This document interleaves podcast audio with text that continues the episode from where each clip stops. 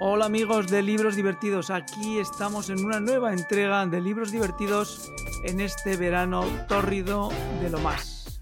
Y vamos con un libro que es un éxito, fundamentalmente porque tanto Salvador como Guillermo están de acuerdo de que es un gran libro recomendable incluso para mí, para una persona que lee poco o muy poco.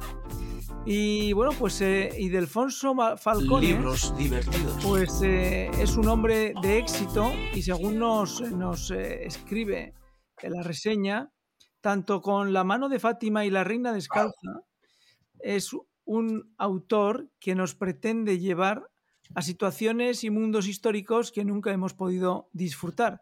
Y hoy tenemos una pregunta que haremos a Salvador, que siempre está muy atento al concepto de la historia, de las situaciones, si son o no son creíbles, pero lo dejamos para luego. ¿Qué tal, Salvador? Hola, buenas noches. buenas noches, ¿qué tal, Guillermo? Buenas noches. Muy bien, te veo allí ocupado. No, que estaba guardando una cosa. Muy bien, muy bien, ahí estamos. Hay que ser multitasking, nunca estar detenido, siempre multitarea.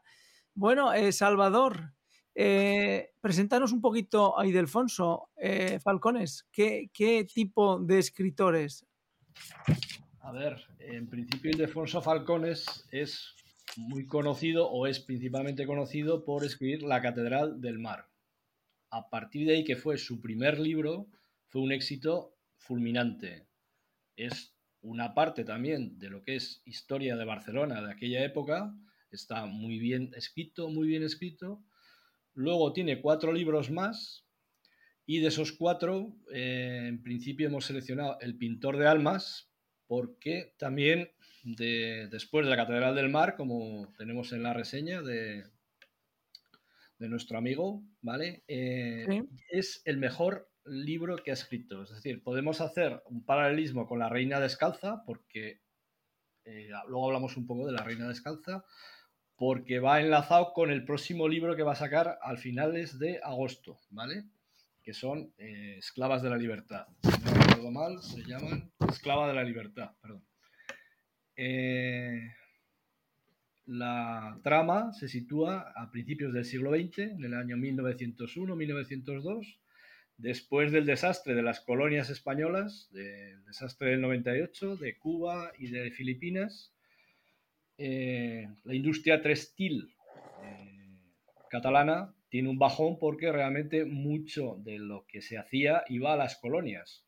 Entonces, hay mucha gente en Barcelona que no tiene trabajo y a partir de ahí, pues se generan varias, varios escenarios. El escenario personal del protagonista y todo lo que lleva eh, desde el principio del siglo hasta, hasta la Semana Trágica de Barcelona, pues hay muchas cosas que contar en ese libro y está muy bien, muy bien documentado. Eh, ahí incluimos también, pues bueno, eh, lo que es la burguesía catalana, que en aquel momento empieza a hacer edificios modernistas y contrasta, pues como pone la crítica, efectivamente, con mucha gente que no tiene trabajo, mucha gente que sigue llegando a Barcelona, Barcelona, la parte histórica que es al lado de lo que es, en este caso, la Catedral del Mar y la Catedral propia gótica de Barcelona, pues no es un sitio muy, eh, muy, salubre, por decirlo de alguna manera. Tenía un montón de problemas hasta que se produjo el ensanche y otra serie de cosas que hicieron de Barcelona pues una gran ciudad. Ahí es donde está enmarcada un poco la novela, un poco no, ahí es donde está enmarcada la novela. y bueno, si seguimos con la con la crítica de Guillermo, pues podemos enlazar una cosa con la otra. Muy bien, Guillermo, te ceden la palabra. Te dejo la mano porque, a ver, y a mí me gustó muchísimo, eh, pero mucho, mucho, porque realmente da una versión muy acertada de la Barcelona de, principios de siglo.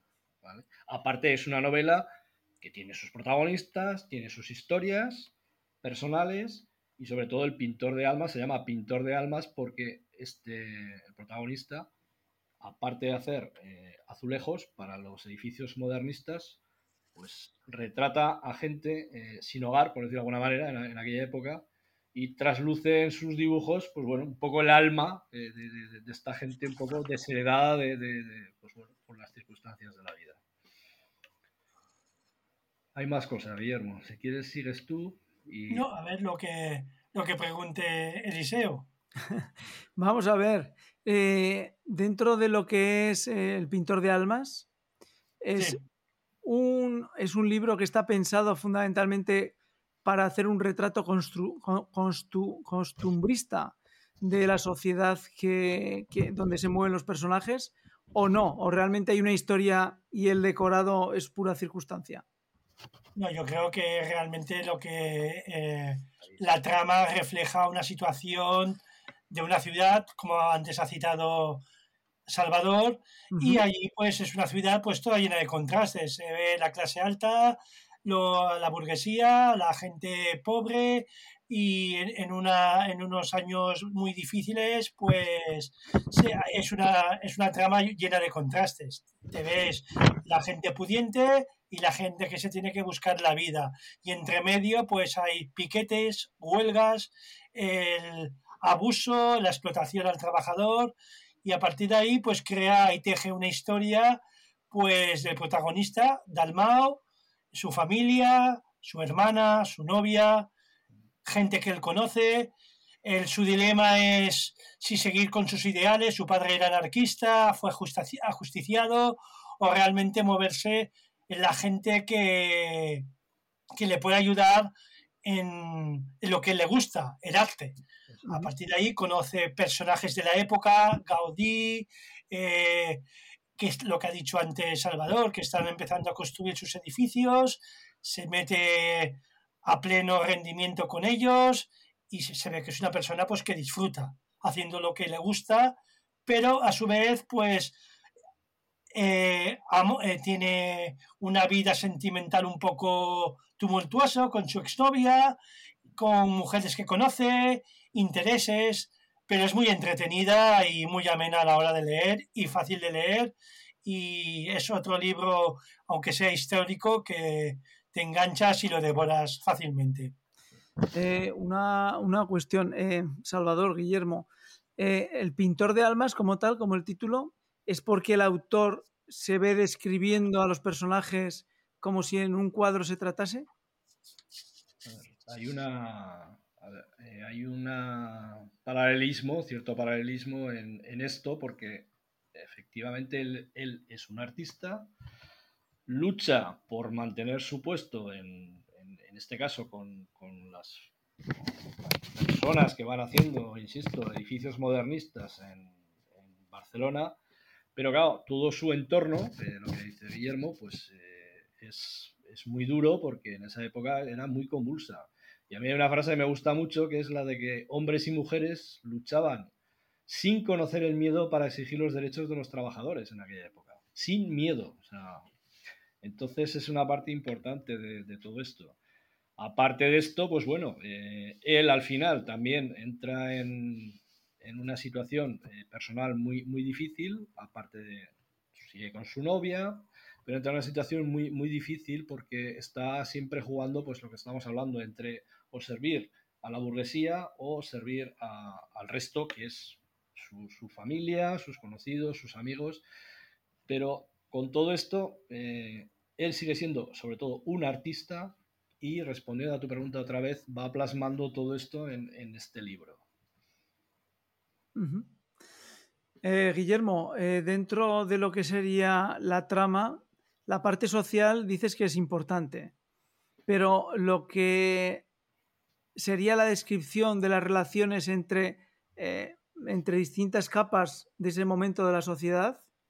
¿Es, realmente creíble o tira mucho de estereotipos y es un, busca argumentos maniqueístas? Yo creo que son, son, creíbles las relaciones existentes en, en, en, todos los episodios del libro, porque son eh, relaciones humanas y que no tiene que inventar, realmente se, hacen y se deshacen como cualquier otro conflicto.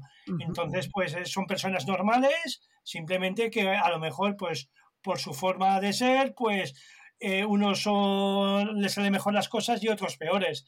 A partir de ahí, pues hay, hay distintas cosas que hay, por ejemplo, la religión, el tema religioso, en, en el caso del jefe de, de Dalmau, que lo, eh, lo, lo, lleva muy en sí, en, en, su persona, y entonces pues eso lo contagia y según qué cosas pues le parece mejor que peor. Luego lo que hablábamos también a la hora de la, la revolución social, de buscar los derechos, los mítines, está uno que habla muy bien de cara al público, otro, otro que habla peor, que le da más, más corte, pero son relaciones creíbles 100%. Uh -huh. Eh, ¿Es un libro, Salvador, que estaría más cerca del mundo lírico? ¿Del mundo, perdona? ¿Del mundo? Eh, ¿El libro está más cerca de un mundo lírico que de un mundo histórico?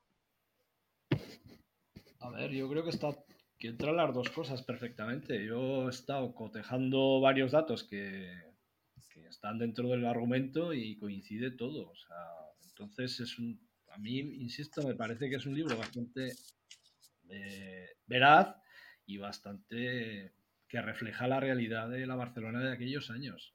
Luego, claro, hay que vestirlo todo esto porque si no, pues, pues es una lección de historia.